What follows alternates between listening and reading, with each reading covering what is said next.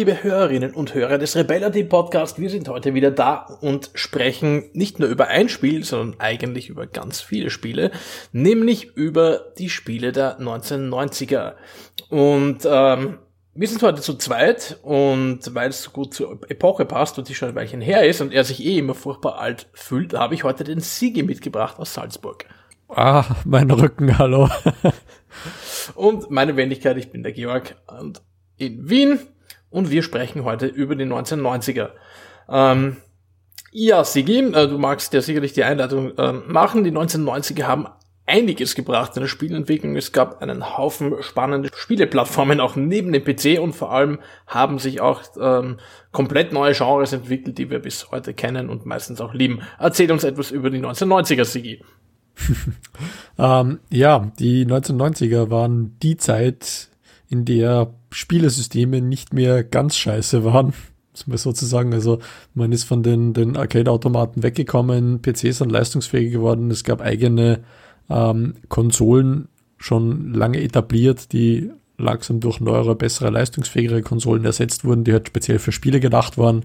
Ähm, allen voran das Super Nintendo Entertainment System, das N64 ist später gekommen, die erste Playstation, also Spielemaschinen, die genau für einen Zweck gemacht wurden, eben Spiele in die Wohnzimmer und in die Häuser zu bringen und jetzt von Spielhallen weg. Und natürlich haben sie aus diesem Ganzen dann auch sehr, sehr viele Spiele entwickelt, die vorher nicht möglich waren. Am Anfang waren es halt Arcade-Automaten, die relativ einfach gestrickt waren.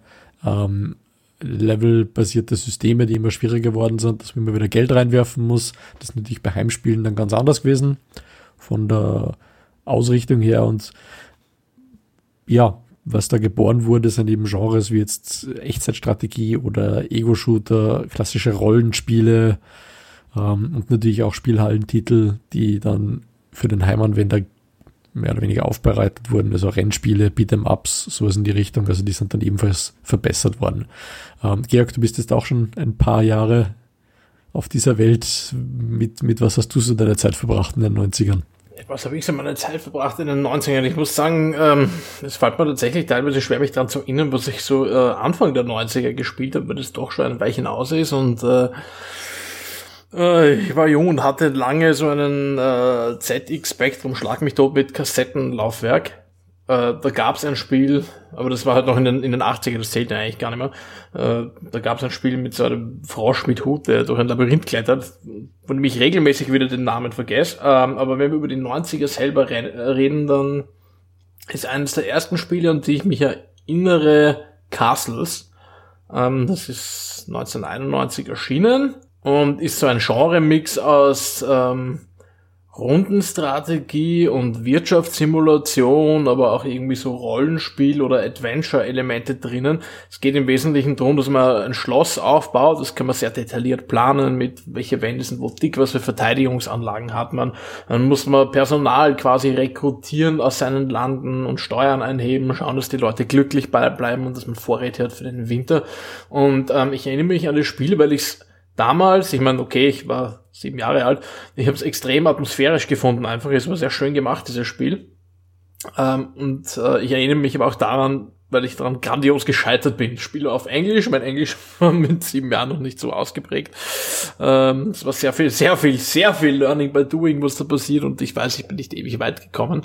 Ähm, aber das werde ich irgendwann zum Anlass nehmen, das vielleicht mal wieder zu spielen, weil das prinzipiell ja eine Sorte Spiel ist, die mich anspricht. Das nächste, das mich, äh, dass ich mich noch sehr lebhaft erinnere, ähm, ist wieder aus dem Strategiesektor, das war das erste Command Conquer auch deswegen, ich habe das damals auf einem 386er noch gespielt, der ein CD-ROM-Laufwerk hatte.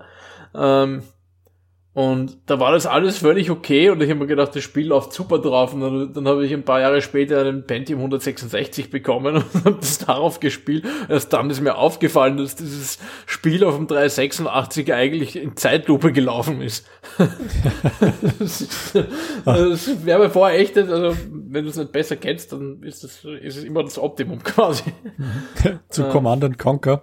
Ähm, das war übrigens das erste Spiel, das ich mir selbst mit eigenem Geld gekauft habe. Also das war quasi mein, mein Einstieg in die Master Race. Das erste PC-Spiel, Ähm, und das erste selbst gekaufte PC-Spiel, das erste, das auf dem ordentlichen PC gespielt wurde. Also ich habe vor einen 286er gehabt, der war natürlich uralt. Da habe ich dann ja schon, schon diverse Titel gespielt, aber Command Conquer war irgendwo der Punkt, an dem ich gemerkt habe, dass auf dem PC deutlich mehr möglich ist als auf Konsolen. Wie, wie ist das bei dir? Bist du Consolero gewesen oder warst du schon immer Master Race PC? Boah, ich, ich, muss sagen, ähm, also die heimatliche Prägung ist sehr PC-lastig. Also wie gesagt, es hat angefangen mit einem ZX Spectrum, sehr früher Heimcomputer, hat sich fortgesetzt mit einem 386er, einem Pentium 166, einem Athlon K, Schlag mich tot, bis heute eigentlich PC ist meine Hauptspieleplattform. Ich hatte dazwischen aber immer wieder auch mal Konsolen. Also ich habe sehr viel am Gameboy gespielt damals. Den habe ich sehr cool gefunden. Dann ähm, beim Freund damals auf der ersten Playstation. Das war auch recht lässig. Äh, dann habe ich noch tatsächlich irgendwo so eine, irgendwann einmal so gebrauchte Playstation 2 und N64 erstanden. Aber auf den Konsolen, das ist so ein bisschen das Muster darin, warum ich mir danach irgendwie keine mehr gekauft habe. Ähm, ich habe immer nur sehr wenige einzelne Titel gespielt, die mir sehr ge gefallen haben. Das war Mario 64 oder, oder eben Zelda Ocarina of Time auf dem Nintendo oder ähm, auf der Playstation waren es Tomb Raider, Final Fantasy 7, glaube ich, ähm, und auf der Playstation 2 was auch irgendwie so ein Boxspiel, das ganz cool war.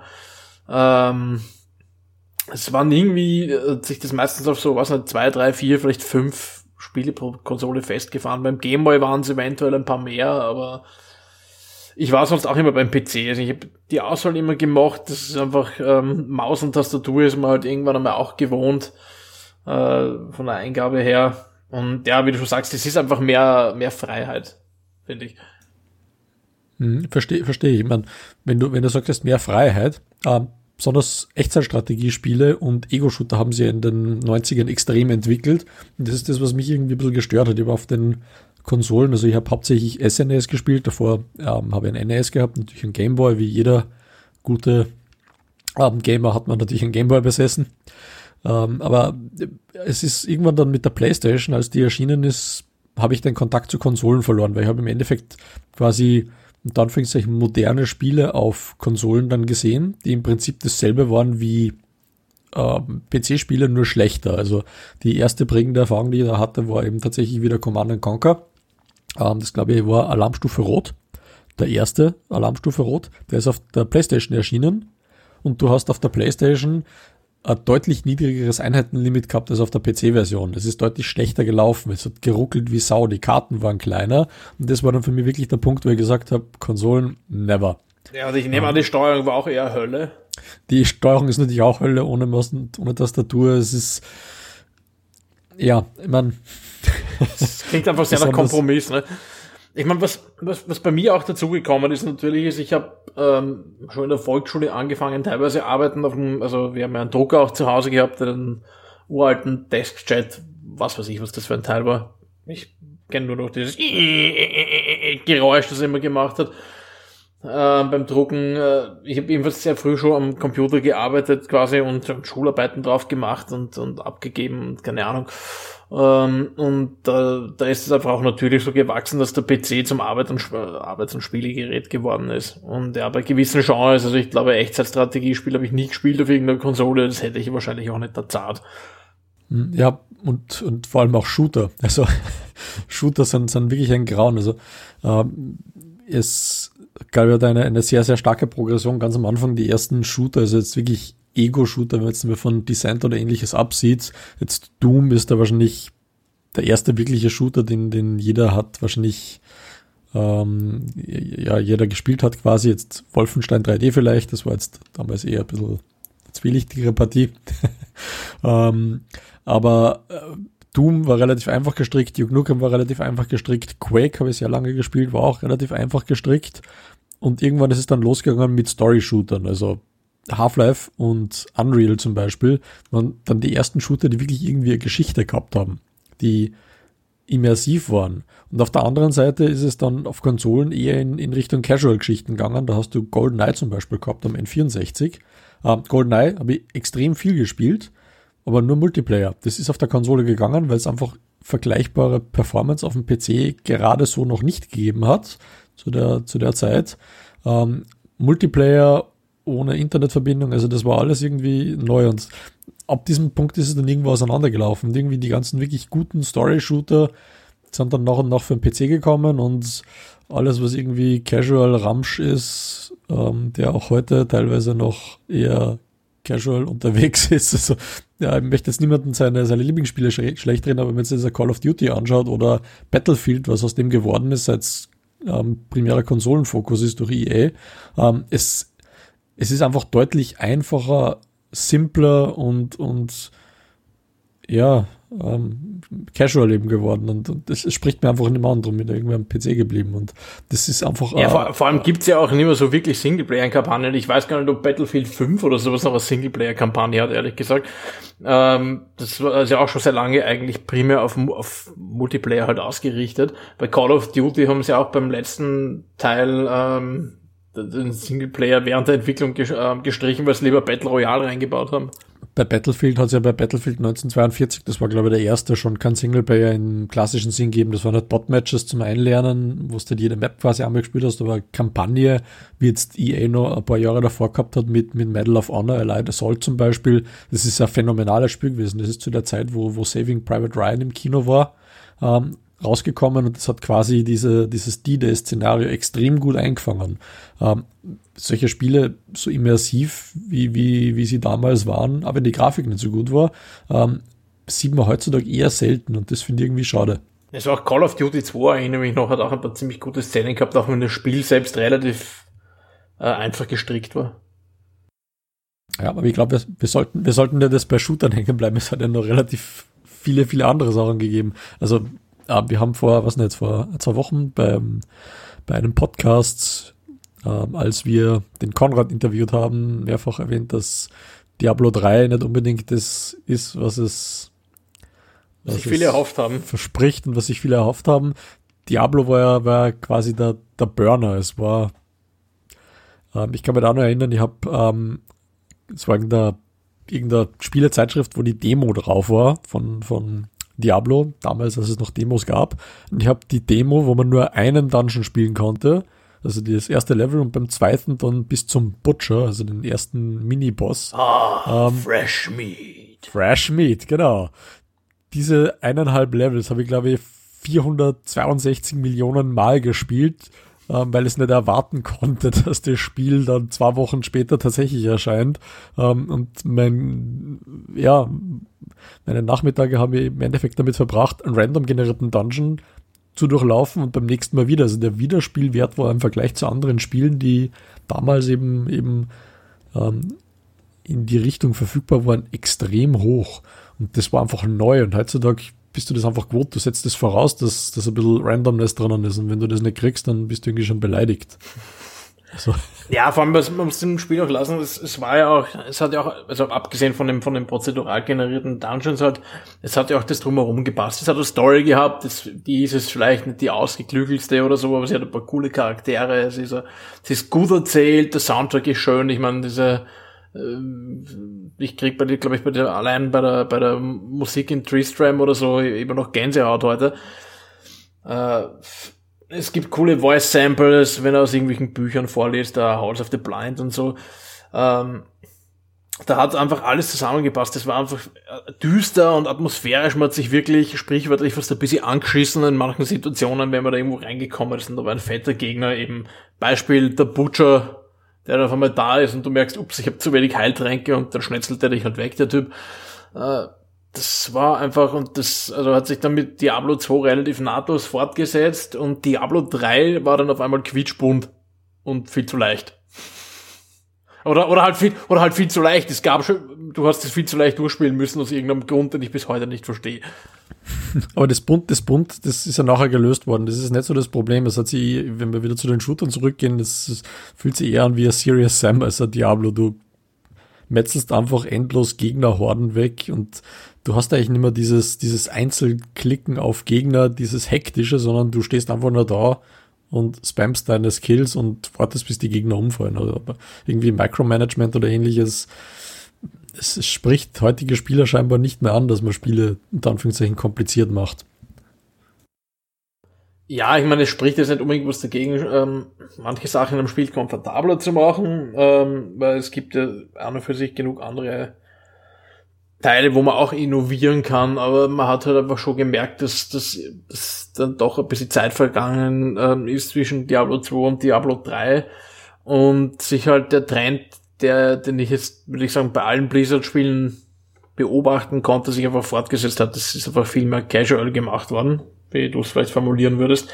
Und das hat man auch bei Warcraft gesehen, finde ich. Also äh, bei Warcraft sogar noch früher, oder das erste Warcraft, finde ich, war grafisch um einiges düsterer als dann schon der zweite Teil. Und Warcraft mhm. 3 war dann, dann, dann noch einmal eins draufgelegt, aber das, das war dann auch schon quietschbunt. Ja, Warcraft 3 war dann schon komplett comic ähm, das, ist, das ist auch das, was mir an der, der Playstation so gestört hat. Als die Playstation rauskam, war gerade quasi 3D das Thema. Du machst alles in 3D und wenn du alles in 3D machst, dann musst du irgendwas ähm, an Abstrichen herziehen. Und der Comic-Look, den zum Beispiel der N64 gehabt hat, ähm, der wurde dann irgendwie auch versucht für ernsthafte Titel zu verwenden. Darum hatten wir auch Final Fantasy zum Beispiel. Ähm, ich glaube, Final Fantasy VII war das erste, das auf der Playstation gekommen ist. Kann das sein? Ich glaube. Ähm, das, das hat mir vom Stil nicht gefallen. Das hat einfach nicht gepasst. Das hat irgendwie so, so wie, wie auf am, auf am Ende der 90er Arcade-Automaten ausgeschaut, wo man einfach sagt, wir können jetzt 3D. Ähm, und darum können wir nur ein paar bunte Flächen aneinander setzen und keine Texturen nehmen, weil die Ressourcen haben wir nicht. Darum schaut es halt so aus, wie es ausschaut. Und das ist halt ein bisschen schade. Am, am PC war das immer schon so, dass man versucht hat, die Ressourcen, ähm, die da waren, so schlau wie möglich zu nutzen, um ein gutes Erlebnis zu liefern. Und auf, auf Konsolen war es halt so, dass man versucht hat, die Technik irgendwie in den Vordergrund zu rücken, dass man einfach sagt, schau, wir sind, sind die geilsten und drum schauen unsere Titel so toll aus, um eben den Casual Gamer anzusprechen. Aber eben, eben diese Überlegung, sinnvolle Dinge miteinander zu kombinieren, das ist eigentlich immer dem PC vorbehalten gewesen. Wenn man jetzt äh, Rollenspiele anschaut, zum Beispiel jetzt Diablo, jetzt das Hack and Slay vielleicht noch ein bisschen außen vor, aber Baldur's Gate zum Beispiel, ist ein sehr, sehr großartiges Spiel gewesen. Äh, für heutige Verhältnisse wäre das so komplex, dass es niemand mehr spielen würde, aus, aus ISO-Perspektive ewig lange Dialoge durchlesen. Wenn man das Ganze jetzt dann nimmt mit ähm, der Elder Scrolls-Reihe, die jetzt dann mit, mit Morrowind quasi ins 3D gerückt wurde, sieht man, dass eben auch wieder die Ego-Shooter und ähm, die, diese First-Person-Steuerung, die bei, bei Morrowind nur aus Third-Person bevorzugt eben dann war, verheiratet wurde zum sinnvollen Gesamtbild. Und das ist also auch die auf Konsolen wieder re recht lange gedauert hat, bis die dort Einzug gefunden hat, eben aus Ressourcengründen und man einfach versucht hat, irgendwie ja, Käse zu produzieren, damit er halt nett ausschaut, aber eben nicht das dahinter gut macht. Und ich ja, weiß, das ist eine Gratwanderung, aber die, die, die, die zweite Schade. Hälfte der 90er waren ja auch eine Zeit, wo wir dann ähm, lernen mussten, dass nicht alles besser wird, wenn man es in 3D macht. Also ich kann mich auch noch an dieses eher furchtbare Lemmings 3D erinnern. ja, schrecklich. Ähm, oder, oder das erste Worms 3D war auch nicht so großartig. Mittlerweile haben sie es herausgefunden, wie man ein cooles Worms machen kann, auch in, in 3D. Aber das man, vielleicht war es auch nur die Umgewöhnung, weil halt Worms immer so klassisch 2D und so weiter war, aber das mit dem ersten 3D-Worms habe ich mich echt nicht anfreunden können.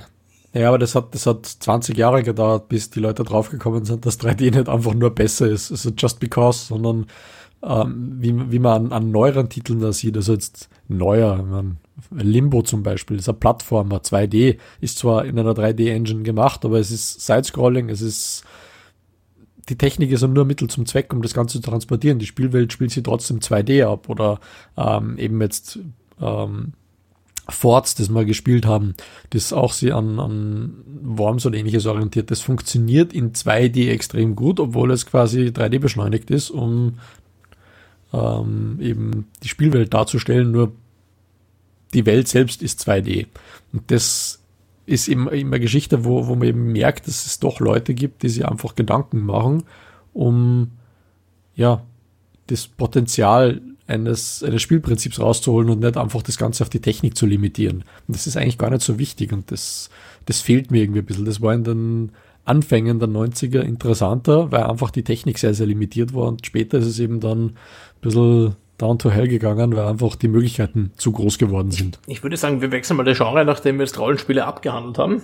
Ähm, es gibt ja auch ähm, Adventures und Puzzlespiele und äh, gerade für Adventures waren ja eigentlich vor allem die früheren, also früher, der erste Teil der 90er eigentlich so eine ziemliche Hochzeit. Das hat sich dann leider finde ich dann mit gegen Ende äh, des Jahrzehnts ist das schon wieder abgeflaut, aber das sind dann großartige Titel rausgekommen, allen vor allem diese ganzen Lucasfilm Adventures und äh, man muss es wohl erwähnen, vor allem wir Rebellen müssen es erwähnen, weil es ein Titel ist, der uns allen einfach sehr, bis heute sehr am Herzen liegt, äh, und das ist Monkey Island. Äh, vom Soundtrack bis zu den ähm, Gags, bis zu dieser Geschichte und diesen ganzen skurrilen Charakteren, ähm, wer dieses Spiel damals gespielt hat, der, dem wird das, glaube ich, nie wieder loslassen. Wie siehst du das, Sigi? Wird dich Monkey Island geprägt? Wolltest du ein Pirat werden? Ja, hinter dir ein dreiköpfiger Affe, kann ich dir nur sagen. ähm, zehn Minuten kann ich die Luft übrigens auch anhalten und du bist der zweitbeste Gesprächspartner, den ich jemals hatte. du kämpfst wie eine Kuh. ja, wie passend. Okay. Ähm, ja, Secret of Mana ist wirklich ein, ein sehr geniales Spiel. Also ich hab, ähm, das war eines der ersten PC-Spiele, die ich überhaupt gespielt habe. Damals noch bei meinem Onkel, nachdem der einen deutlich besseren PC hatte als, als ich. Ähm, und äh, was, was jetzt Adventures angeht, es, es gibt ja da mehr oder weniger zwei große Keile, die die, die da in, in die, die klassischen Spielegebilde hineingeschlagen wurden. Also einerseits Point-and-Click-Adventure natürlich wie Monkey Island und andererseits diese Action-Adventure-Geschichten, die so irgendwo die Vorläufer der, der Rollenspiele waren, wo man jetzt ähm, zum Beispiel auf dem Super NES relativ viele hatte, eben ähm, zum Beispiel Zelda Link to the Past oder Secret of Mana oder Terranigma, sowas in die Richtung, wo man auch Rätsel löst, aber das Ganze eher aus, aus einer Rollenspielperspektive eben tut. Ähm, Oder später, wo man dann gesehen hat, dass das in 3D schon geht, wenn man weiß, wie zum Beispiel mit ja. dem Zelda Ocarina of Time. Genau, man, das ist, das funktioniert ja, wenn man es gut macht. Und, und der, der Keil, der eben da die, diese, diese Spalte in, in die klassischen Gebilde ähm, getrieben hat, der ist mittlerweile verschwunden. Es hat mal wieder kurzes Aufflammen gegeben, als ähm, Telltale angefangen hat, zum Beispiel Bone Out of Boneville oder die Remakes von Monkey Island zu machen. Ähm, nur irgendwie ist, ist, ist die Spalte schon wieder geschlossen. Das ist irgendwie ein, ein, ein Vakuum, das befüllt werden musste für Retro-Fans. Das wurde gut befüllt und dann haben wir es wieder mit wir versuchen es dem Casual Gamer recht zu machen und wir versenken irre viel Geld in viele Lizenzen, die wir uns nicht leisten können, um noch mehr anzulocken, wieder irgendwo kaputt gemacht. Und das finde ich einfach schade, weil das ist das, was mir an den 90ern wirklich fehlt. Es hat wirklich grandios viele LucasArts Point-and-Click-Adventures geben. Um, ähm, Day of the Tentacle zum Beispiel. Auch ein exzellentes Adventure. Solche Spiele suchst du heute mit, mit der Lupe. Das ist das Einzige, was mir irgendwie nur einfällt. Also es, es, es gibt ja auch, es gibt ja zum Beispiel Daedalic, die sich auf das ähm, spezialisiert ja, genau. die ganz gute Spiele gerade sagen. Ähm, es gab dann dazwischen auch immer wieder irgendwelche Produktionen von anderen Studios. Ähm, ich weiß nicht, was du das erste das Spiel namens Black Mirror kennst, hat mit der Netflix-Serie mhm. übrigens nichts zu tun. Ähm, ja. So ein mystisches Adventure. Es gab, es gibt immer wieder ganz coole Spiele, aber das Genre an sich, das in den 90ern oder lange in den 90ern sehr populär war, und Titelseiten gefüllt hat, ist halt mittlerweile echt so eine Randnotiz geworden. Das ist ja. wirklich ein bisschen schade. Also bei den neueren, die mir wirklich Spaß gemacht haben, waren eben, eben ähm, Deponia, die drei Deponia-Teile, wirklich grandiose Spiele und ähm, Edna bricht aus, beziehungsweise Harveys neue Augen. Das sind ebenfalls super Adventures gewesen, nur man, man sucht jetzt wirklich, die sind jetzt da schon wieder, wieder einige Jahre alt. Das sind in den letzten Jahren Timbleweed Park vielleicht noch und also es, es, es ist wirklich sehr, sehr dünn geworden und ich würde mir da wirklich mehr wünschen. Ist einfach schade. Ja, aber dazu kommen wir dann eh noch ähm, zu, zu diesem Teil, was wir eigentlich aus den 90ern vermissen und was Spiele damals hatten, was sie heute vielleicht nicht mehr haben. Gehen wir zum nächsten Genre. Ähm, da kommen wir jetzt tatsächlich in eine Ecke, die man wahrscheinlich nur fast casual bezeichnen kann. Oder vielleicht liegt es auch daran, äh, dass ich dass das einfach nicht so mein Genre ist und ich mich auch nicht gut auskenne drin. Beat'em Ups, die waren auch seit Ding der 90er. Es gibt die ganzen großen Reihen eh bis heute noch. Ähm, also wir haben da auf unserem tollen Spickzettel stehen Mortal Kombat und Killer Instinct. Es gab natürlich noch andere, allein die Street Fighter-Reihe hat wahrscheinlich 67 Teile mittlerweile auf diversen Plattformen äh, und Tekken und was auch immer noch. Wenn ähm, du gerade Tekken ansprichst, auf das wollte ich jetzt gerade eingehen. Ähm, Mortal Kombat und Tekken ist, ist irgendwie so wie, wie Lego und Duplo. du okay. musst eines gut finden und das andere nicht. Okay. Äh, bist du der Tekken-Mensch? Du hast es gerade gesagt, das Beat'em-up-Thema ist nicht so das deine, aber du hast Tekken zumindest erwähnt. Ich, ich hätte mich gehütet, das nicht zu erwähnen eben. Ähm, bist du der Mortal Kombat, Street Fighter, wie auch immer, Typ oder der Tekken-Typ? Ich muss sagen, ich bin, äh, ich bin aus, aufgrund meiner, äh, meiner, meiner äh, kindlichen Erfahrung Street Fighter-Typ, weil es hatte mein Cousin damals auf seinem ich glaube, vom Super Nintendo hatte er das und dann später auch noch auf irgendwelchen anderen Konsolen. Äh, und immer wenn ich bei ihm zu Besuch war äh, in Niederösterreich, dann haben wir uns da ausführlich gematcht in diesem Spiel. Und ich habe ihn zur Weißglut gebracht, weil er war nämlich derjenige, der immer so in den Handbüchern die Kombos ausgelernt, ähm, also ähm, auswendig gelernt hat oder mit Freunden irgendwie gemeinsam Kombos rausgefunden hat für die ganzen Kämpfer und dass er ehrgeizig war und mir wurde es immer zu blöd und ich habe dann einfach wie ihre Button-Mashing betrieben und random irgendwas gedrückt und dann meistens gewonnen damit und das hat er überhaupt nicht ausgehalten. Dann, dann hätte man meine Follow-up-Frage auch schon geklärt. Bist du der, der, der tatsächlich systematisch Spieler oder der Button-Masher? Also das heißt, du bist Nö, ich suche eine, ich suche eine, suche eine, eine effiziente Strategie für die Figur, die ich habe und die ziehe ich dann halt durch und wenn man keine einfällt, dann drücke ich einfach irgendwas. Aber mhm. ich kann mich noch erinnern, da hat er dann, glaube ich, den Controller geworfen, weil er hat da irgendwie mit seinem Lieblings mit Ryu, glaube ich, ähm, gekämpft. Das war so sein, sein, sein Lieblingskämpfer, wenn ich mich recht erinnere.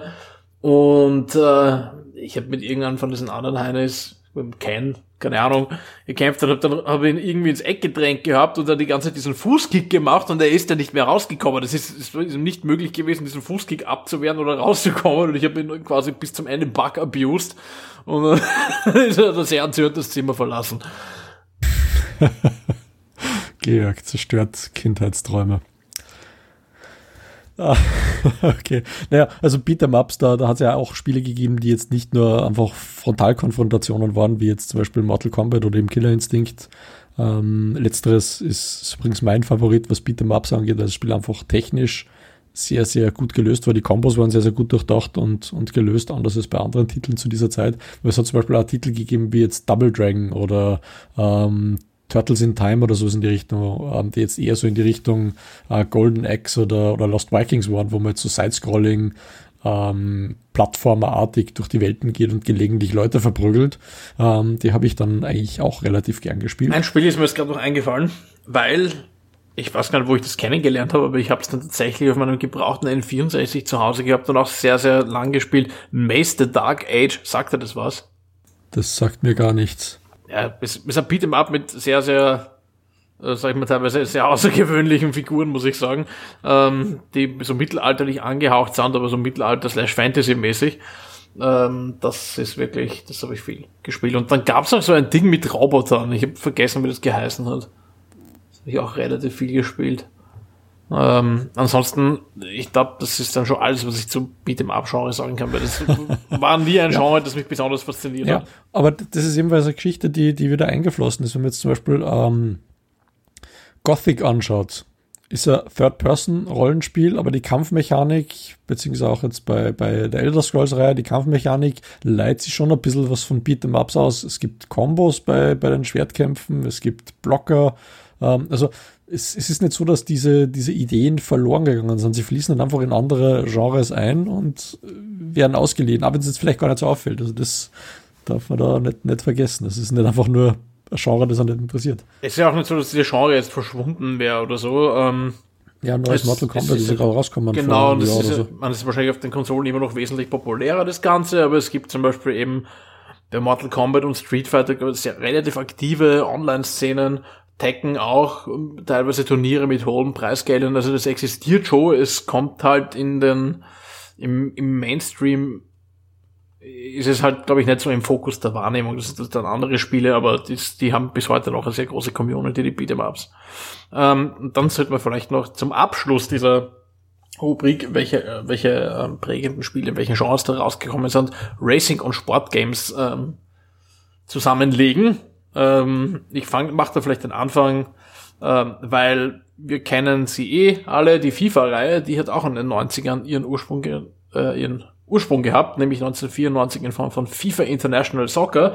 Ähm, und das hat nicht so ausgesehen wie heute. Es hat auch nicht so ausgesehen wie so Top-Down ähm, Fußballspiele wie Kickoff oder so, sondern es war tatsächlich isometrisch. Allerdings nur dieser eine Teil, weil der zweite Teil, ähm, FIFA 96, war dann, war dann schon in 3D, wenn auch mit äh, Spielern, die noch aus Sprites bestanden haben, den Sprung ins Polygon-Zeitalter oder hat das komplette Polygon-Zeitalter hat dann FIFA 97 hingelegt und die Reihe wird, ist eh seitdem jährlich erneuert worden.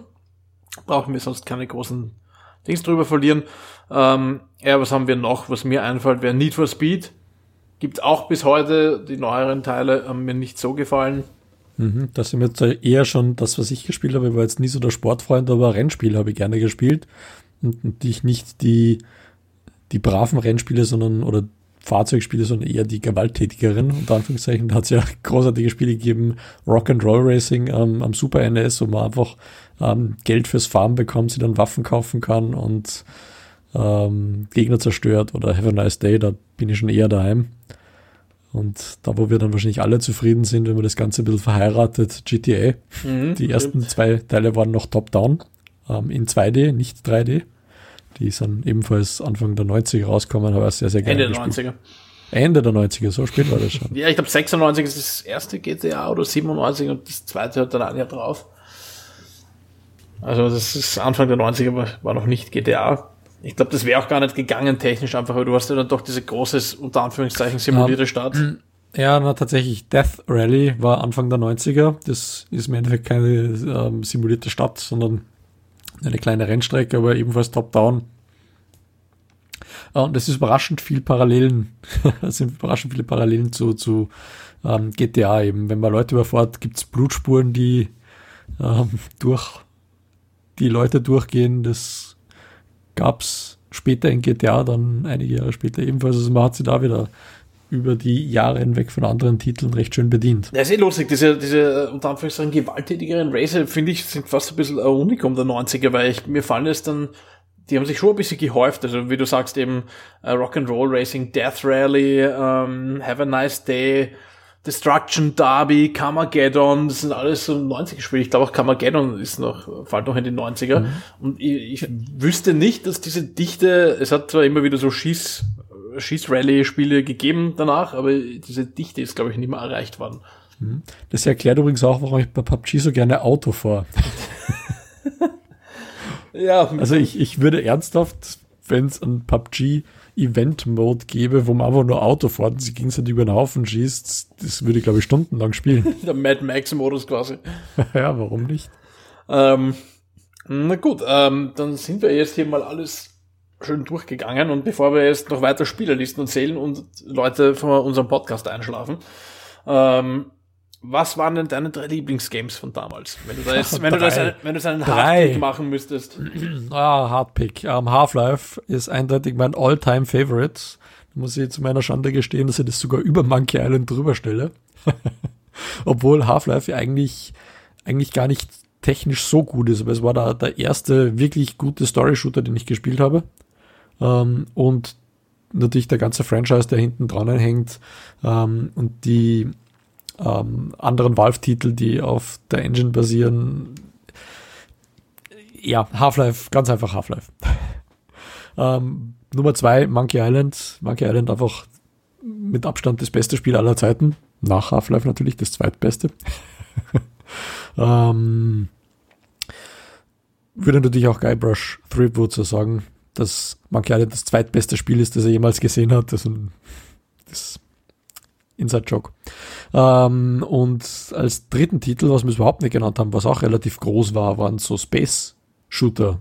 Spiele, Weltraum-Dings, Privateer, Wing Commander, sowas in die Richtung. Und die Wing Commander-Reihe, insbesondere Wing Commander 3, ähm, ist halt einfach ein, ein, ein grandioses Spiel. Es ist quasi ein interaktiver Film, sehr, sehr viel Handlung und trotzdem spielst du. Es ist nicht einfach nur irgendwelche Quicktime-Events zwischendrin, sondern du spielst und hast Cutscenes, die sie mit mit einer Big-Budget-Kinoproduktion messen können.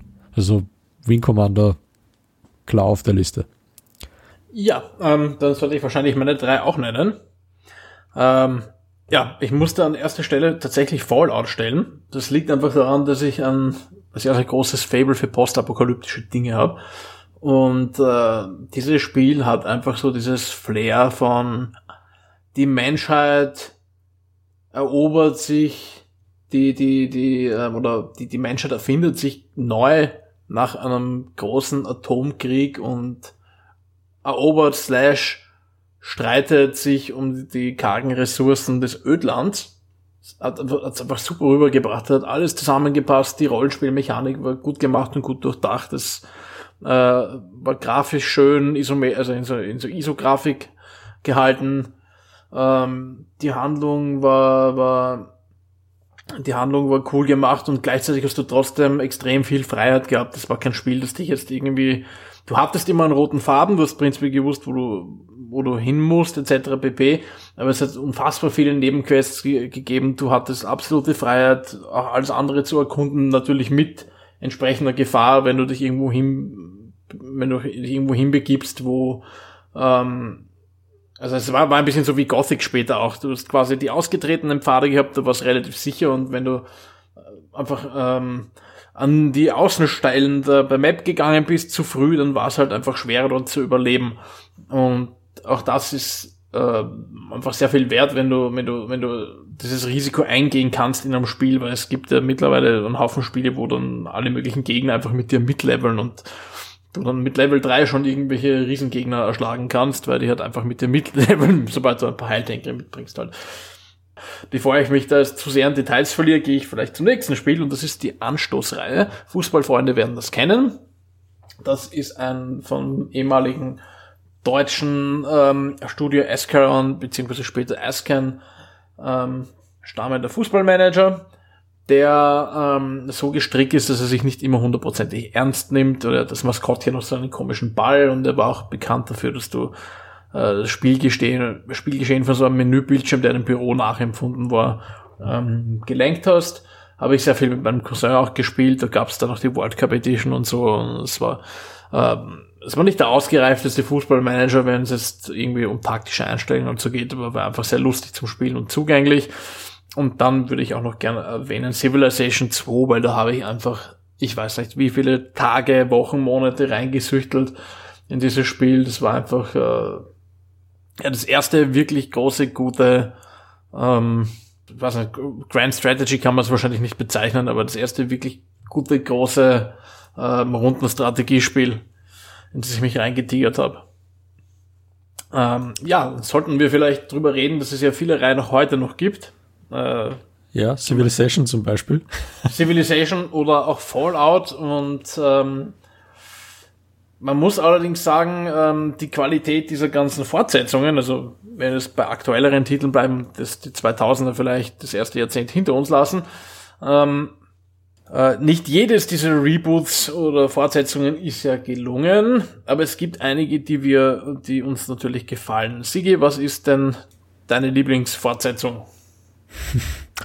Es ist schwierig, weil du jetzt gerade irgendwo mehr oder weniger ausgeschlossen hast, die, die 2000er jetzt irgendwie. Ja, vergiss es, vergiss, vergiss, was ich gesagt habe und top dich aus.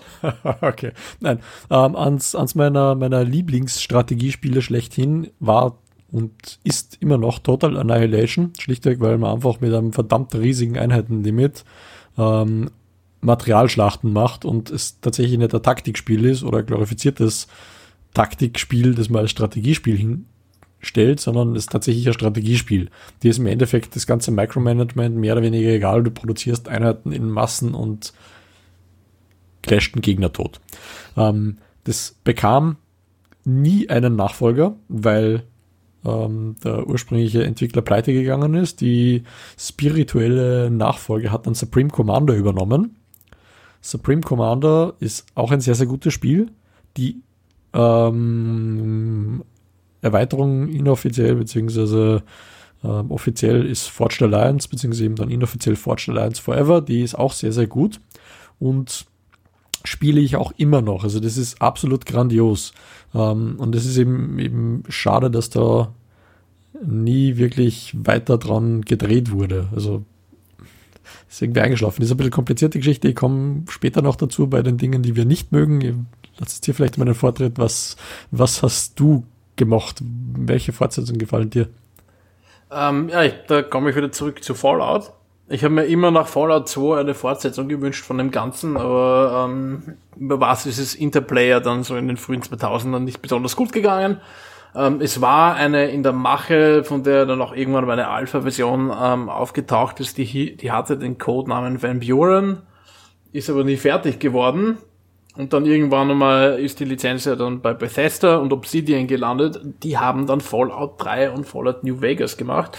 Und ich war sehr skeptisch, aber ich habe das wirklich cool gespielt. Das ist wirklich, wirklich gern gespielt, Fallout 3 und New Vegas. Vor allem Fallout 3, lustigerweise, obwohl viele New Vegas für das bessere Spiel halten.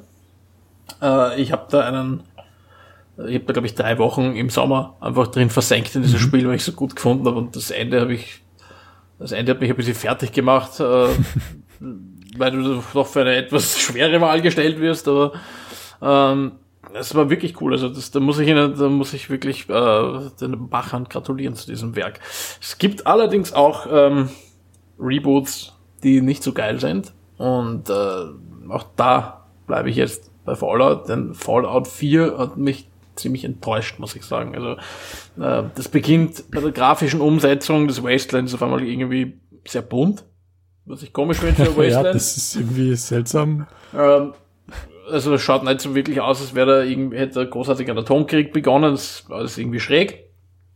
Äh, es ist sehr, es ist auf einmal, es sind auf einmal so komische Basisbaudinge, die ich finde, dass die einfach nichts verloren haben mit diesem Genre dort. Also wenn, wenn irgendwas mit Basisbau ist, dann würde ich irgendwas, dann würde ich das eher so Quest-basiert haben, dass ich irgendwem irgendwelche Teile bringen muss, damit er irgendein Gebäude oder sowas in Betrieb nehmen kann, von dem ich halt auch profitiere und vielleicht. Also solche Dinge finde ich okay, aber dass ich auf einmal anfange, das Basen hinzustellen, äh, als, als, als eine wichtige Mechanik von dem Spiel, äh, begeistert mich das, nicht. Ja, das habe ich auch extrem weird gefunden. Man, das war wahrscheinlich irgendwie so, oh, Minecraft ist populär, oh, Ark ist populär. Wir müssen sagen, das mit Crafting bauen. Man. Ja, und dann, was ich halt überhaupt nicht gepackt habe und was mich am Anfang sehr viel rausgeworfen hat schon aus dem Spiel ist, ähm, es gönnt dir keine Überraschungen. Also es irgendwie in dieser Intro-Sequenz, wo dann auf einmal irgendwie so ein fettes Monster auftaucht, ich habe vergessen, was das wieder für ein Ding, was das wieder für, für ein Viech war, ähm, da wird da auf einmal dieser fette Power-Armor-Anzug zur Verfügung gestellt. Und diese Power-Armor-Anzüge sind in allen Fallout-Teilen bisher einfach Endgame-Material gewesen, wo du dich drauf gefreut hast, wo du drauf hingearbeitet hast, ja, die du am Schluss bekommen hast, wo du gedacht hast, geil, ist das mächtig. Und dann, dann dann wirst du einfach am Anfang vom Spiel so in, diesen Power Armor reingesteckt. What the fuck? Äh, und ja, also irgendwie ist da, ist das, ist mir Fallout 4 viel zu vermainstreamt worden. Wenn ich das so mhm. sagen darf, das hat mich wirklich, ja. wirklich, wirklich enttäuscht. Und das zweite, und das zweite Spiel, äh, da kannst du wahrscheinlich noch mehr drüber erzählen, ist es, äh, beziehungsweise wir haben es eh schon angesprochen, das wäre dann Diablo 3, aus dem die ersten zwei Teile sehr düster und teilweise auch sehr schwer waren, war der dritte auf einmal, auf einmal knallbunt, viel einfacher und du hast es am Anfang nur im leichtesten, in, in einem lächerlich leichten Schwierigkeitsgrad durchspielen können, bevor du ähm, Zugriff auf schwere Schwierigkeitsgrade hattest, womit sich das Spiel für mich nach dem ersten Durchspielen einfach erledigt gehabt hat. Ja, vor allem weil der Wiederspielwert durch die schlechte Geschichte ziemlich begrenzt ist und auch wenn die Maps mehr oder weniger prozedural generiert werden, du hast nicht mehr so ähm, ja nicht mehr so die, die Intention, das jetzt nochmal zu spielen, weil einfach das prozedural generieren ein Mittel zum Zweck geworden ist und jetzt nicht das Spiel besser macht als andere Spiele, die man ebenfalls zur selben Zeit spielen könnte. Da ist eine Map-Generierung ähm, eigentlich nicht mehr notwendig, weil es zum Beispiel ja, Skyrim zum Beispiel nimmt mit einer festen, definierten Map. Da kann man genug erleben. Wenn man das Ganze in der Story verpackt, in einer gute, dann brauche ich das Ding nicht zehnmal wieder spielen. Und da hat irgendwie Blizzard nicht Fleisch, nicht Fisch gemacht. Die haben weder ein Spiel mit hohem Wiederspielwert gemacht, ähm, noch ein Spiel, das beim einmaligen Durchspielen fasziniert und fesselt. Also Diablo hat mir auch gefallen. Also zumindest der dritte Teil. Das ist Rohrkrepierer. Bei Fallout 4 kann ich dir ebenfalls uneingeschränkt zustimmen, hat mich auch nicht mehr gefesselt. Ja, ähm, jetzt schaue ich dann diesen Spickzettel und sehe, du hast noch vier weitere Spiele aufgeschrieben. Oh ja, ja, ich habe ein paar Sachen aufgeschrieben natürlich. ah, dafür vielleicht zu dem Supreme Commander Thema wieder einhaken. Ja, na klar. Gas Powered Game. Ähm, Games hat ja Supreme Commander gemacht. Grandioses Spiel mit grandiosem Add-on und irgendein Wahnsinniger ist dann auf die Idee gekommen, machen wir doch ein Sequel, nennen das Supreme Commander 2 und damit wir noch mehr Spieler ähm, erreichen, machen wir es einfacher. Wir machen statt zwei Ressourcen immer eine Ressource.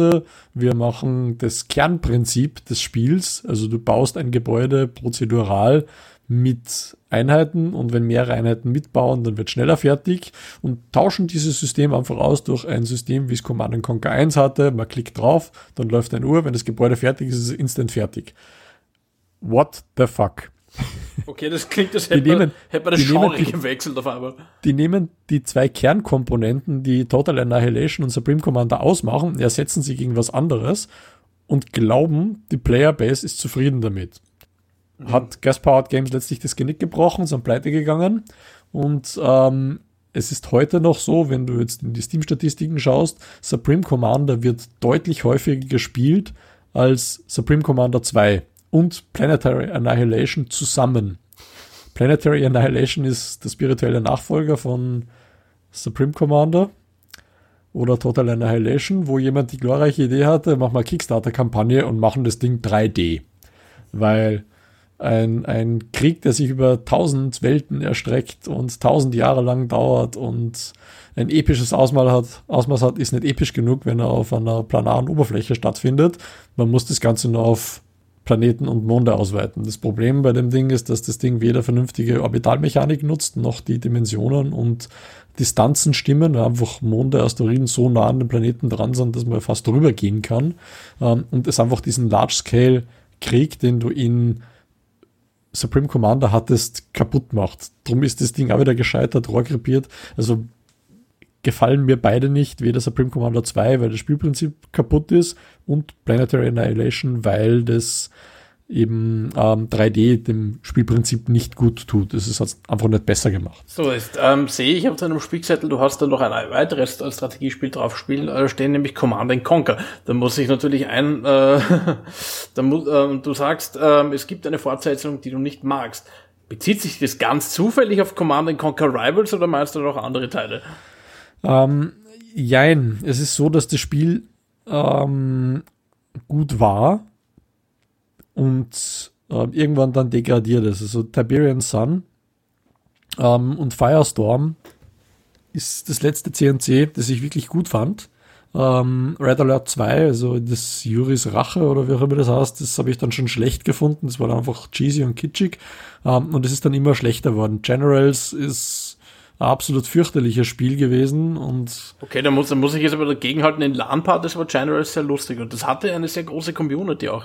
Ja, aber es, es, es, es, es hatte keine Handlung. Also mir hat Command Conquer deshalb Spaß gemacht, weil es ein Strategiespiel mit, mit Handlung war, Zwischensequenzen, Story, kompetitiv hat mir das eigentlich nie wirklich gereizt. Eben, da gab es bessere Spiele. Eben Total Annihilation ist kompetitiv wesentlich interessanter oder StarCraft oder ähm, Warcraft, einfach die Mechanik dafür ausgelegt ist. Bei Command Conquer war die KI schon immer so dämlich, dass kompetitiv einfach nicht herhält. Und wenn du jede einzelne Einheit micromanagen musst, weil der Harvester ähm, bei der Wegfindung einfach nur nach links oben fährt, anstatt vernünftig irgendwo herumzufahren, dann kannst du es einfach schmeißen. Da kann ich gleich StarCraft spielen, wo jede Einheit eben, eben micromanage. Ja. Aber um das nicht, nicht zu weit ausführen, ich habe nur zwei weitere Titel auf meiner Liste, ich mache es kurz. Secret of Mana hat zwar keinen Sequel, aber ein Remake erhalten. Das ist Anfang 2018 rausgekommen. In 3D. Wir haben einfach eins zu eins das tolle Spiel genommen, 3D gemacht, hässlich gemacht, die schön gezeichneten Grafiken kaputt gemacht. Also wenn, wenn sie es so gemacht hätten, wie, wie von Telltale Monkey Island geremaked wurde, super, aber sie haben irgendeine hässliche Comic-Grafik gemacht, die den alten Stil nicht einfängt und shame on you. Und dann dafür nur 40 Euro verlangen. Ähm, ja, und das Geld kriegst bei eBay einen gebrauchten SNS plus Secret of Mana und hast mehr Freude damit. Auf jeden Fall. Ja, und letzter Titel GTA. Das wird spannend, weil das ist ja eigentlich äh, das erfolgreichste Spiel aller Zeiten, mehr oder weniger. GTA ja. ähm, ich, ich war auch nicht sicher, ob ich es auf die Liste draufschreiben soll. Ich mochte die ersten Teile, weil sie top-down sind und ich konnte mich mit GTA 3 nie anfreunden, weil es 3D ist und das einfach nicht funktioniert hat. Ähm, die neueren Titel mag ich wieder, also GTA 4, GTA 5. Es, es geht wieder in die richtige Richtung. Es ist einfach, GTA 3 war zu einem Zeitpunkt, als die ähm, Technik noch zu limitiert war, um das ganze Konzept vernünftig umzusetzen. Und es ist einfach zu viel flöten gegangen, was in den Vorgängertiteln reibungslos funktioniert hat, ähm, zugunsten, wir brauchen das Ding jetzt unbedingt in 3D. Das hat mir ein bisschen gestört. Aber wie gesagt, das ist jetzt eher minor Annoyance, das ist kein großer Punkt. Da hat mir eben, wie gesagt, die Supreme Commander Geschichte deutlich mehr gefuchst oder Diablo 3, was ich wirklich schade finde. So, es ähm, gibt dann noch einen Haufen Spiele, ähm, die erstaunlicherweise bis heute in den letzten Jahren zumindest keine Fortsetzung oder einen Reboot erhalten hat. Was angesichts dessen, dass in den letzten Monaten und Jahren haufenweise Reboots erschienen sind, bemerkenswert ist. Ähm, und da gibt's einige, von denen wünschen wir uns, dass da mal vielleicht ein guter neuer Teil kommt. Ähm, ja, Sigi, vielleicht magst du den Anfang machen. Äh, mhm. Eines kann ich vorwegnehmen, du hättest gerne einen neuen Total Annihilation Teil. Oder Supreme ja, ja, ja, ja, hätte ich, hätte ich tatsächlich gerne. Hätte ich tatsächlich gerne. Welche Spiele kann, hättest du denn noch gerne? Ähm, Shooter. Ich hätte gerne gute Singleplayer-Shooter mit Storyline oder ähm, ja, nicht unbedingt Shooter, sondern einfach äh, ja, First-Person immersive Spiele. Darunter eben auch Wing Commander, da hätte ich irrsinnig gern ein, ein Remake, nachdem ähm, Wing Commander 5 einen argen Cliffhanger hatte und ich lasse mich jetzt nicht äh, mit anderen Chris Roberts Titeln abspeisen, die Millionen Dollar verschlingen und nie was weiterbringen. ähm, aber gibt es ja nicht quasi so spirituelle ähm, Nachfolger, weil ich glaube, es ist ja, ist ja vor nicht allzu langer Zeit ein neuer Titel von der X-Reihe erschienen. Ja, natürlich, es gibt schon spirituelle Nachfolger. Wie gesagt, so einen richtig guten Big-Budget-Titel leider nicht. Also ich hätte wirklich gerne wo ich auch bereit wäre, Origin anzuwerfen und EA Geld dafür zu geben, wenn die einfach einen Mark Hamill aktivieren und Wing Commander 6 machen. Mit Big Budget. Cutscenes mit echten Schauspielern, gute Story und zwischendrin Raumschiff fliegen. Wäre okay. sofort live das ist, dabei. Das ist ein großes Commitment, muss ich sagen. Ja, das von mir. Also EA, falls ihr zuhört, ich hasse euch nicht vollständig, nur ihr fahrt Spieleserien an die Wand. Leider. Ähm, ja, MacWarrior. MacWarrior habe ich auch sehr gern gespielt, hat in den 90ern angefangen. Es gab natürlich immer wieder MacWarrior-Teile und es gibt MacWarrior Online, ist mir klar, spiele ich auch sehr viel. Nur ich hätte gerne einen Singleplayer MacWarrior. Eins mit geiler Grafik. Ich weiß, es ist an in der Mache, nur das ist seit gefühlten zehn Jahren in der Mache und das wird jedes Jahr angekündigt und dann doch wieder gecancelt. Also langsam wird es mir wirklich Zeit. Ich glaube, die Rechte liegt da bei Microsoft oder so. Hätte ich gerne. Und ähm, natürlich, um das Ganze dann ähm, abzurunden, Half-Life 3, bitte. Wobei, da bin ich mir gar nicht so sicher, ob es wirklich will. Ähm, du meinst, weißt nicht, was nur enttäuschen kann. Ja, so das, das, das, ist wirklich, es ist wirklich eine, eine, schwierige Geschichte. Also äh, Episode 3 oder sowas in die Richtung. Ähm, man muss fairerweise sagen, Portal und Portal 2 spielen im selben Universum wie Half-Life. Und das ist für mich Fortsetzung genug. Ich hätte einfach gern Spiele im Half-Life-Universum. Es muss kein Half-Life 3 sein, kein Half-Life 2 Episode 3. Ähm, ein Spiel im Half-Life-Universum, ähm, ein Blue Shift in, in, was denn jetzt, in ja, meinetwegen Episode 2 aus Sicht von, von der Alex oder aus dem Dr. Eli, wie, wie auch immer. Also es, es muss ja kein, kein Gordon Freeman Sequel sein. Also ich würde mir einfach ein bisschen mehr Content von Valve wünschen, die jetzt momentan zu viel mit Steam beschäftigt sind und zu viel mit deren Cash Cows und leider nicht bis drei zählen können. Ja, vielleicht, vielleicht schaffen sie es ja dann jetzt, wo, wo sie ein bisschen Konkurrenz bekommen mhm. haben und kommen vielleicht auf die Idee, dass man Steam mit guten Eigenproduktionen pushen könnte. Äh, ja, das wäre vielleicht einmal eine Idee. Ähm, ich habe noch ein paar auf meiner Liste, ich würde dir vielleicht einmal ein bisschen den Vortritt lassen, damit du da auch nicht schweigend ja, ähm, na gut, ich habe hier insgesamt fünf Titel draufstehen. Ähm, der erste, den habe ich ganz am Anfang erwähnt, ist Castles, weil das einfach ein ziemlich cooler äh, Genre-Crossover war, von denen es, finde ich, nicht mehr viele gibt. Ich meine, es gibt sie natürlich teilweise deswegen nicht, weil die Genres ineinander verschmolzen sind generell und einfach äh, ähm, nicht mehr so äh, als, als, als äh, diese Abgrenzung eigentlich nicht mehr existiert. Aber bei Castles ist das ein bisschen anderer Fall. Eben diese Mischung aus runden Strategie und Adventure-Elementen und Schlag mich tot. Das war ziemlich cool, da hätte ich gerne wieder was in die Richtung. Ähm, was mich damals sehr beeindruckt hat, ich habe gehört, äh, oder ich meine mich daran zu erinnern, dass du es nicht so gut nicht so gut gefunden hast. Das Spiel war Unreal 2. Ähm, als Fortsetzung vom ersten Unreal, damit ich, damit, damit ich das noch in die 90er quetschen darf. Ähm, hätte ich auch gern wieder ein neues. Ähm, es wäre auch cool, mal wieder ein Spiel im Dune-Universum zu haben. Ich habe Dune 2 gespielt und viel, viel mehr dann noch später Dune 2000, was, wie ich finde, ein durchaus unterhaltsames und gutes echtes Strategiespiel war. Ähm, auch da bitte, bitte mehr davon. Dann hätte ich auch noch gern eine Fortsetzung von MDK. Das werden nicht viele kennen. Das ist ein sehr hektischer ähm, Shooter, einer, glaube ich, überhaupt von den ersten Third-Person-Shootern. Grafisch natürlich noch relativ einfach gehalten. Und ich müsste jetzt tatsächlich ähm, googeln, wann das, das Spiel war, rausgekommen ist. ja. Das war, glaube ich, auf der Playstation ist es gekommen. Das war das mit dem Typen, der diesen langen Helm hatte, in dem er Sniper genau. eingebaut war, oder? Genau, genau, genau. Und das war einfach, das war einfach, also ich, ich weiß bis heute nicht, worum es so genau in der, in der Story geht. Du musst, glaube ich, irgendwas sabotieren und irgendeine Bedrohung abwehren, so 0 aus 15 halt. Ähm, aber es war, es hatte einige Gags drin, das Spiel. Ähm, es war ein bisschen abgefahren, ganz einfach. Es war sehr, es war auch sehr hektisch als Shooter. Und das, als nix habe ich das sehr gelungen gefunden. Das hätte ich auch gern wieder. Ähm, Wer es nicht kennt, YouTube-Videos anschauen, saugeiles Spiel. Und dann ähm, hätte ich auch noch gerne ein neues Medal of Honor. Du hast es schon gelobt als eine Reihe, die ursprünglich ähm, sehr immersiver Weltkriegsshooter war. Und ähm, irgendwann einmal hat man dann äh, bei EA anscheinend den Kampf aufgegeben gegen Battlefield und ähm, gegen Call of Duty. Äh, denn der letzte Teil von Medal of Honor namens Medal of Honor Warfighter ist 2012 erschienen. Das ist also schon stolze sieben Jahre her. Das hat sich damals nicht besonders gut verkauft. Ähm, vielleicht, wenn man wieder, wenn man wieder versucht, ein wirklich gut erzähltes Spiel daraus zu machen und nicht den Fehler macht und einfach eine lieblose oder gar keine Singleplayer-Kampagne hinklatscht und dann versucht halt äh, daneben ähm, Multiplayer äh, Cash Grab zu machen, dann funktioniert das vielleicht auch wieder. Bitte ausprobieren, war ein sehr cooles Spiel. Ähm, womit ich dich jetzt eine lange Liste fertig machen lasse.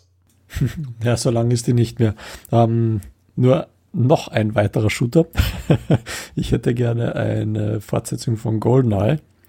Ähm, vor allem, weil wir da am, am NES, äh, plötzlich am N64, pardon, mit 64 die Singleplayer-Kampagne extrem gut gefallen hat. Das ist eben einfach wieder ein, ein immersives Spiel gewesen.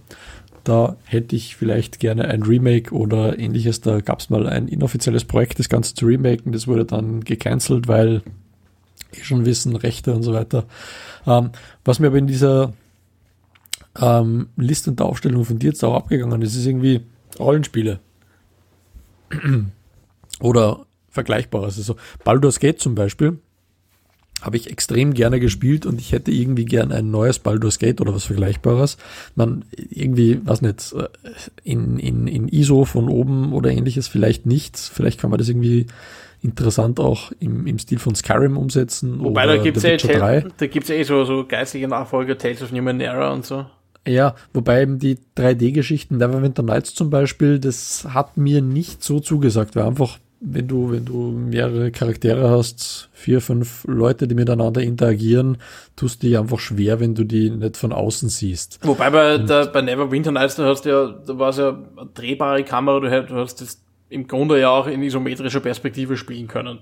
Ja, genau, nur die ja, äh, das war wieder so eine Geschichte, das war ein, ein 3D ausprobieren und das hat ihm nicht gut getan. Also wenn du als Protagonist unterwegs bist und eine Figur hast, wie jetzt ein Skyrim oder The Witcher oder ähm, Gothic, gut, aber sobald du mehrere Leute steuerst, ähm, kannst du die schwer mit allen identifizieren. Du sollst ja im Endeffekt dich in, in die Charaktere reinversetzen, das Ganze tatsächlich als Rollenspiel sehen und nicht als ähm, das ist mein Avatar und ich verprügel einfach alles. Ja, wobei ich muss, ich muss gestehen, das habe ich bei Neverwinter jetzt nicht das Problem, äh, das Problem, also ich habe das Spiel generell sehr atmosphärisch gefunden.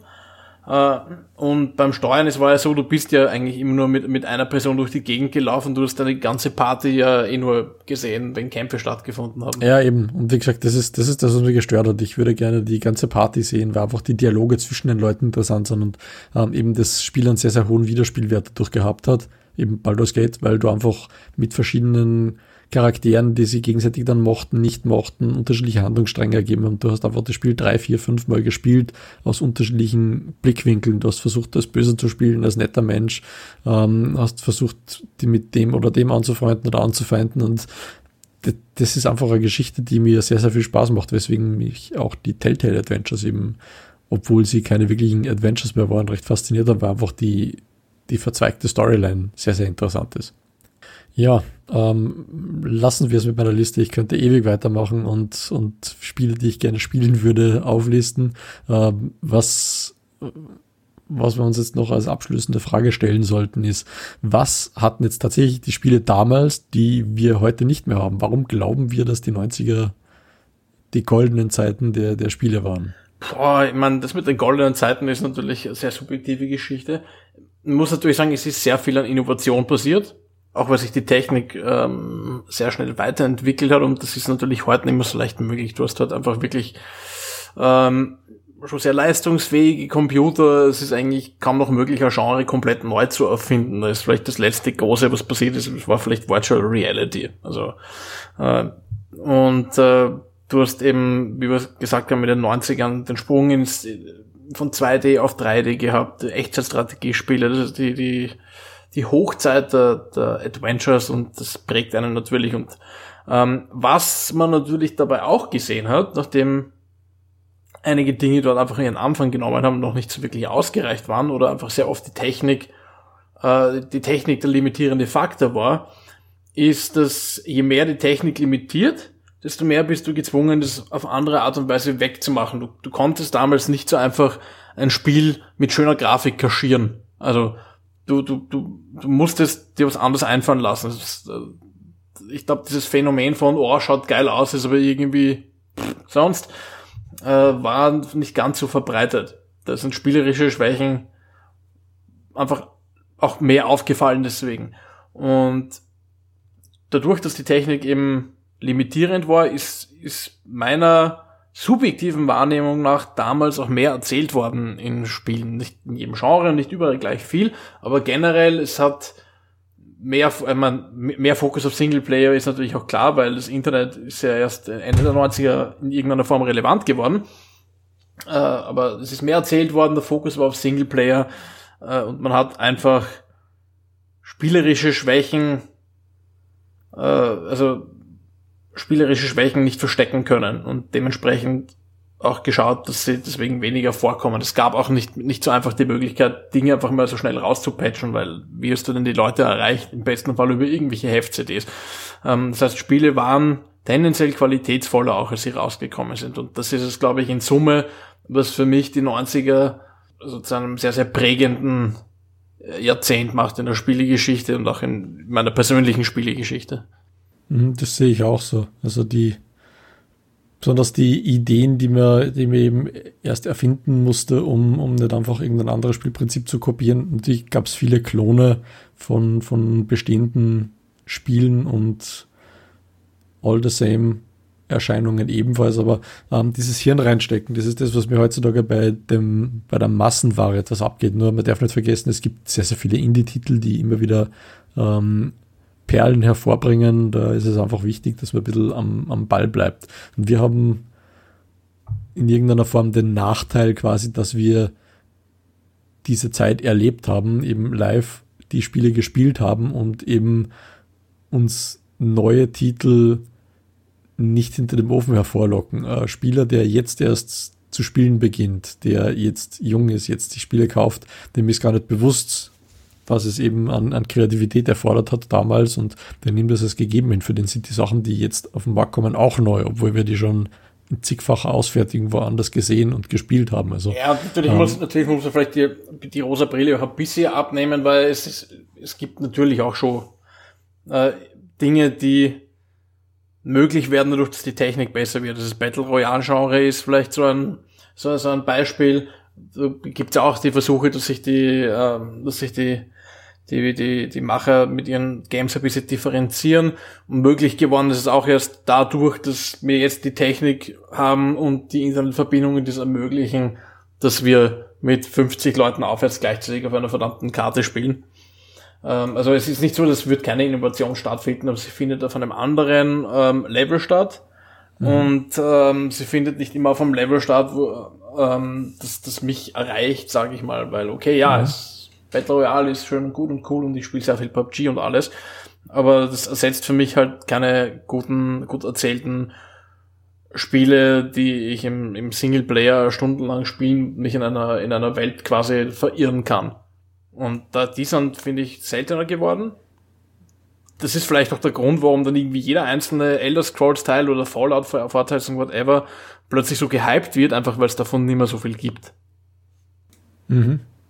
Aber trotzdem gibt es eben dann doch gute Titel. Also Fallout 4 jetzt vielleicht nicht, aber eben The Witcher 3 ist ein phänomenales Spiel. Das neue Elder Scrolls hoffe ich, dass es nicht in den Sand gesetzt wird, dass man ähnliches Level wie bei Skyrim erreichen wird, was auch immer noch ein phänomenales Spiel ist. Das, Spiel, das könnt ihr immer wieder durchspielen. Da gibt es so viel zu sehen, was ich noch nicht gesehen habe, obwohl ich schon drei oder viermal durchgespielt habe. Also es gibt genug Material. Ich glaube, wir brauchen da jetzt nicht irgendwie ähm, früher war alles besser oder heute ist alles schlechter reden. Ich denke, das. Nein, es ist nicht, es ist nicht alles schlecht. Das Material, das Material gibt's eh und das Fazit ist dafür für mich eh so ähnlich wie bei unserer Folge über Spielevertriebsmodelle. Die, die 90er waren nicht unbedingt die bessere Zeit, bessere Zeit für Gamer, ähm, aber sie waren eine andere Zeit, die ich nicht missen möchte und äh, es gibt durchaus Aspekte, die ich gerne öfters in modernen Spielen aus den 90ern einfach diese Fantasie, diese Kreativität auch abseits von Indie-Games gerne sehen würde. Aber ansonsten natürlich die Convenience, die wir heute haben mit unseren Spielen, mit solchen, mit solchen Plattformen wie Steam etc. pp, das ist natürlich auch unerreicht. Ähm, ja. In diesem Sinne, ähm, wir haben euch wieder klar gemacht, dass wir etwas älter sind. ähm, wir hoffen, es hat euch gefallen, unser Ausflug in die 90er ja, wir werden uns auch nächste Woche wieder hören und dazu habt ihr natürlich zahlreiche Gelegenheit, denn wir sind auf allen nur erdenklichen Podcast-Plattformen zu finden, von Apple über Stitcher und Schlag mich tot. Ihr findet uns natürlich auch auf Facebook, auf YouTube und könnt uns auch auf Facebook und auf Twitter folgen. Und wenn ihr mit uns spielen wollt, dann äh, kommt einfach auf unseren Discord-Server, wo wir oft anzutreffen sind. Das wäre rebella.t slash Discord. Und wenn ihr uns einfach nur zusehen wollt beim ähm, beim Spielen, dann gibt's uns auch hin und wieder auf Twitch zu sehen. Ja, in diesem Sinne verabschiede ich mich. Ich hoffe, ihr habt es noch fein. Tschüss. Tschüss, eine gute Zeit.